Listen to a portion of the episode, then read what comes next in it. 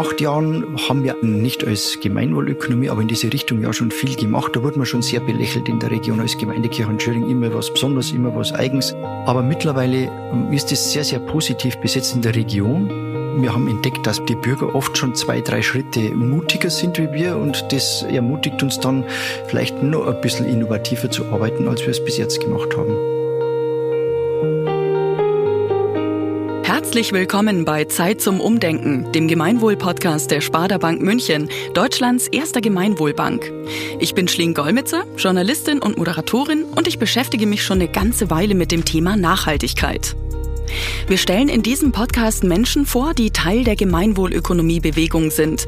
Sie setzen sich dafür ein, anders zu wirtschaften und wollen mit ihren Unternehmen oder in ihren Gemeinden die Welt ein Stück besser machen.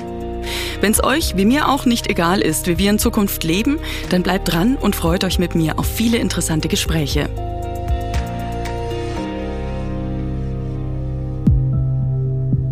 In den ersten Folgen sind wir die verschiedenen Bereiche der Gemeinwohlbilanz durchgegangen. Jetzt stellen wir euch allgemein Best Practice Beispiele vor. Heute geht es zum ersten Mal nicht um ein Unternehmen, sondern um eine Gemeinde. Kirchanschöring im Landkreis Traunstein hat im Jahr 2018 als erste Gemeinde Deutschlands eine Gemeinwohlbilanz erstellt. Wir sprechen mit dem Bürgermeister Hans-Jörg Birner darüber, der seit 2008 in Kirchanschöring im Amt ist. Was die Gemeinwohlbilanzierung in der Gemeinde verändert hat und wieso der Pfarrer ihn sogar schon eingeladen hat, in der Sonntagspredigt über das Thema zu sprechen, das fragen wir Hans-Jörg gleich selbst. Herzlich willkommen, schön, dass du da bist. Ja, hallo, grüß euch. Jetzt muss ich gleich am Anfang gestehen, Kirch an Schöring, es klingt so ein bisschen nach einer sehr kleinen Gemeinde. Vielleicht kennt sie nicht jeder. Ich kenne sie allerdings. Und zwar wegen des Im Grünen Festivals, das ja dieses Jahr auch das erste Mal wieder stattfinden wird, wenn ich da richtig liege, oder? Das stimmt, ja. Also äh, endlich geht's wieder los, dass das Im Grünen Festival wieder äh, stattfinden kann. Ja, wir sind wirklich keine allzu große Gemeinde.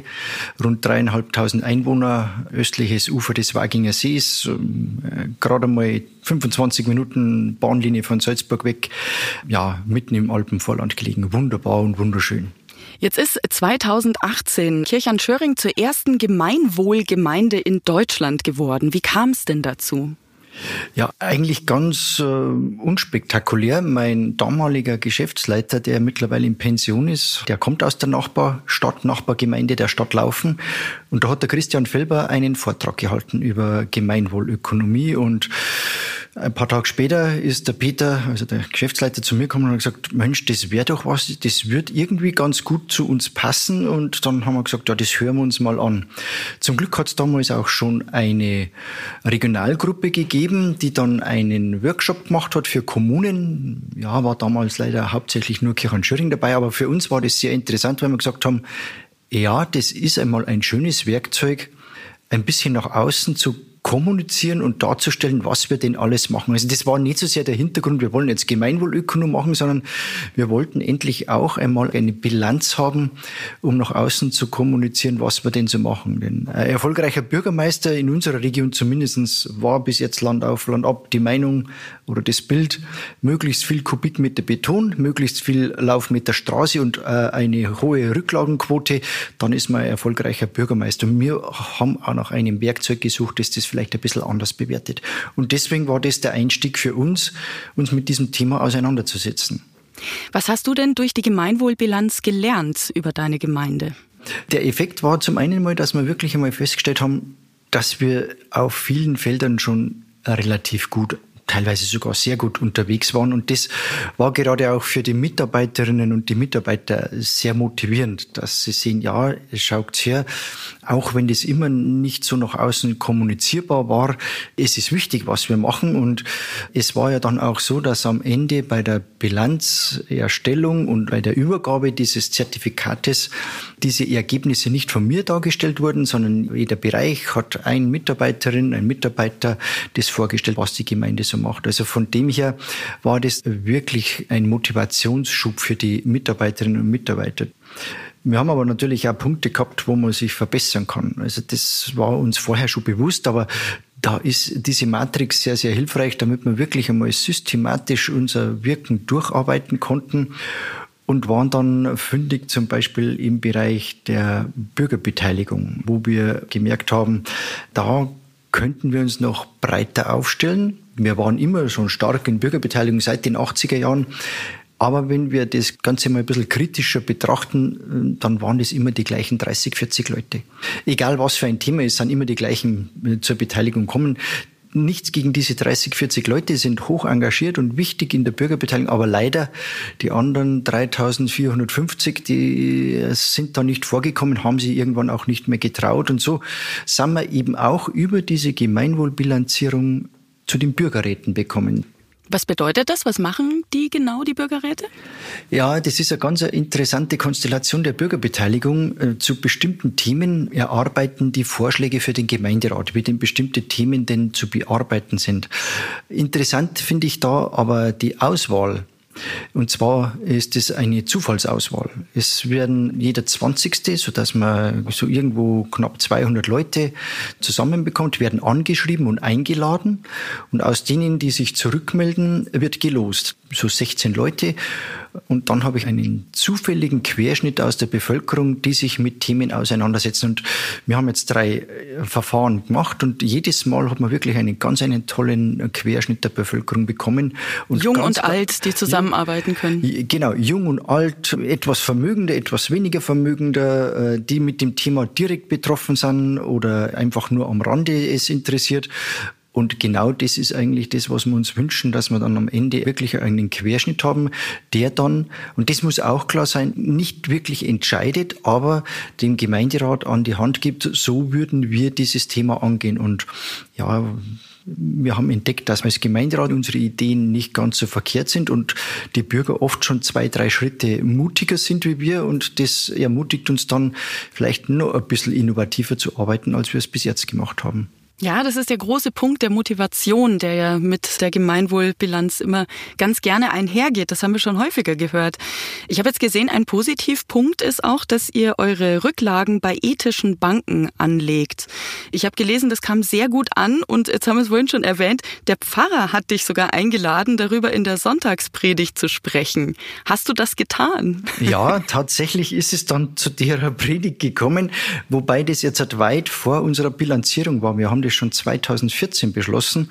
Damals war es ja wirklich nur interessant. Da hat es noch bessere Zinssätze gegeben. War damals sogar ein bisschen umstritten. Nicht im Gemeinderat, sondern von unserer Aufsichtsbehörde, weil es interpretiert worden ist, dass wir Geldvermögen der Gemeinde verschwenden, weil wir eben nicht nach dem höchsten Zinssatz streben, sondern eben andere Kriterien anlegen. Der Gemeinderat ist standhaft geblieben und die Idee selbst hat dann unserem, ich nenne es jetzt mal unserem Austragspfarrer so gut gefallen, dass er mich eingeladen hat zu diesem Thema ethische Geldanlagen, warum das der Gemeindekirche Schöring so wichtig ist, zu predigen, tatsächlich in einer Sonntagspredigt. Und gab es Applaus in der Kirche? Zumindest danach sehr viele positive Rückmeldungen. Sehr schön. Gehen wir doch noch mal rein in deine Gemeinde nach Kirchern-Schöring. Ein anderes Projekt ist euer Haus der Begegnung, direkt in der Mitte. Was genau ist denn dieses Haus und was macht es so besonders? Ja, Selten bin ich für etwas so gelobt worden wie für das. Also das ist nicht oft, dass man als Bürgermeister gelobt wird, aber da muss ich sagen, positive Rückmeldungen von allen Seiten. Die Idee dahinter war schon seit vielen, vielen Jahren, wie können wir unseren alten Menschen auch in einer kleinen Gemeinde wie Kirchhorn-Schöring das Wohnen in einem gewohnten sozialen Umfeld ermöglichen. Natürlich wollen alle so lang wie möglich zu Hause alt werden, aber irgendwann funktioniert das nicht mehr und dann müssten unsere Seniorinnen und Senioren in ein Pflegeheim, Altenheim, Seniorenheim, ja, in Nachbarkommunen, nicht weit weg, aber wenn man überlegt, 80, 85-Jährige ziehen sechs, sieben Kilometer weg, ÖPNV auf dem Land, braucht man nicht diskutieren. Da ist jegliches soziale Zusammenfinden unter den gleichaltrigen Alter, Schulfreunden, Alter, Schulspezies nicht mehr möglich. Und deswegen haben wir gesagt, wir wollen für unsere kleine Gemeinde etwas machen. Und da ist diese Idee entstanden, dann ist 2016 das Pflegestärkungsgesetz am Horizont erschienen und dann war es möglich, ambulant betreute Wohngemeinschaften zu machen. Das heißt, zehn Senioren wohnen zusammen, unterschiedlichsten Pflegegrades, suchen sich gemeinsam einen ambulanten Dienst, der dann aber 24 Stunden die Gemeinschaft unterstützt und pflegt, so dass es im Grunde ein Mini-Pflegeheim in Kirchenschöring ist. Das Ganze umrandet mit Wohnungen für Senioren, ein Begegnungsraum ist drinnen, ein Sozialbüro für niederschwellige Beratung und dann noch ein Arzt mit dabei. Also wirklich so ein zentrales soziales Zentrum mitten in unserer kleinen Gemeinde, in unserem kleinen Ort. Und das ist wirklich so, dass es sehr gut auch als Beispiel in die Region strahlt oder auch überregional strahlt.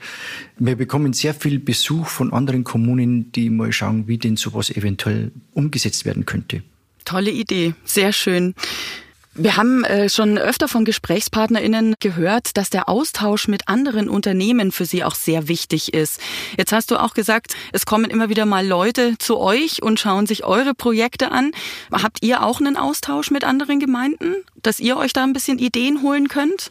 Ja, ja, das ist ganz ein wichtiges Element in unserem kommunalpolitischen Wirken, dem Gemeinderat. Wir fahren relativ gerne wohin und schauen uns was an.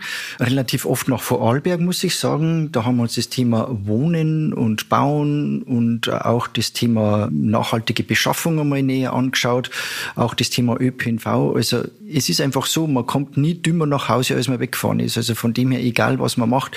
Genauso aber auch, wenn uns Kommunen oder Gruppierungen besuchen, die haben auch immer ganz tolle Ideen im Gepäck, sonst würden sie sowas ja gar nicht machen und da ist der Austausch wirklich sehr, sehr gut. Jetzt muss ich es nochmal erwähnen, ihr seid tatsächlich einfach die erste Gemeinde Deutschlands mit einer Gemeinwohlbilanz. Welche Tipps hast du denn vielleicht für andere Gemeinden, die an dich rantreten und sagen, Mensch, wir überlegen, ob wir das vielleicht auch umsetzen können? Ja, vielleicht nur dazu. Uns war ja das gar nicht bewusst. Wir haben das erst erfahren, wie es zur Bilanzübergabe gekommen ist, dass wir jetzt die Ersten sind und wie dann sämtliche Öffentlichkeitsarbeit, äh, Presse, Rundfunk, Medien auf uns zugekommen sind. Und da erst ist uns das bewusst geworden, dass das tatsächlich was Besonderes war, was wir da gemacht haben. War keine Absicht. War, war keine Absicht. Die Absicht war einfach, äh, was Gutes zu tun. Mhm. Und wenn jetzt halt Kommunen zu mir kommen, größere und kleinere, ist einfach immer der Tipp, nicht zu viel auf einmal zu wollen. Also nicht gleich das ganz Große, vielleicht, wenn es eine größere Kommune ist, eine Stadt, nicht gleich die ganze Verwaltung umkrempeln wollen, sondern vielleicht mit einem Eigenbetrieb, mit den Schwimmbädern, mit was weiß ich anfangen oder sich einmal mit der Beschaffung auseinanderzusetzen und über grundsätzliche Werte zu diskutieren und sich langsam auf diesen Weg machen. Und das hilft oft mehr, weil ansonsten ja vielleicht dieser Prozess etwas zu schnell geht und dann Widerstände entstehen, die es eigentlich gar nicht braucht. Es hat sich ja in den letzten Jahren einiges verändert in der politischen Diskussion. Nimmst du das auch wahr?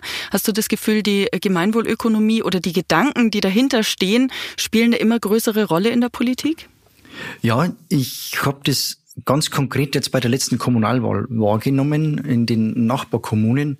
Vor zwei Jahren war das ein Thema, das positiv besetzt war, mit dem sehr viele Bürgermeisterkandidaten in der Region gesagt haben, in diese Richtung wollen wir denken und handeln. Vor acht Jahren haben wir in dieser Richtung nicht als Gemeinwohlökonomie, aber in diese Richtung ja schon viel gemacht. Da wurde man schon sehr belächelt in der Region als Gemeindekirche und Schöring. Immer was Besonderes, immer was Eigens. Aber mittlerweile ist es sehr, sehr positiv besetzt in der Region aber auch nicht nur in den Kommunen, sondern wirklich in den Regionalinitiativen. Es gibt ja die ländliche Entwicklung und dort ist es jetzt so, dass dieses Gemeinwohlthema in die Entwicklungskonzepte eingearbeitet wird und eben in der Region angekommen ist. Und mit den Bürgerräten in Kirchenschöring, da erkennt man auch, dass bei den Bürgern das schon angekommen ist. Gerade wir haben ein Thema Bauen und Wohnen, nachhaltiges, zukunftsfähiges Bauen und Wohnen einen Bürgerrat gehabt. Und da ist im Bürgerrat eine Forderung aufgestellt worden, das Bauen und Wohnen und die Bauleitplanung muss zukünftig gemeinwohlorientiert sein. Also da sieht man schon, dass dieses Thema jetzt mittlerweile auch in der Bevölkerung angekommen ist. Über die Jahre hat es Wurzeln gefasst. Hast du einen persönlichen Wunsch für die Zukunft, für die Gemeinwohlökonomie oder auch für deine Gemeinde? Ja, für die Gemeinwohlökonomie wäre es, dass man das Ganze pragmatisch angeht. Also dass wirklich auf das Tun, auf das Machen ankommt. Ja, und nicht nur auf das Schild, dass man Gemeinwohlökonomie macht, dass man sich da dabei umhängt. Denn gerade in der Zeit, in der wir jetzt gerade leben. Man merkt es ja ganz deutlich, wie wichtig die Menschen es ist, dass dieser Gemeinwohlgedanke wieder mit Leben erfüllt wird und der wird geschätzt.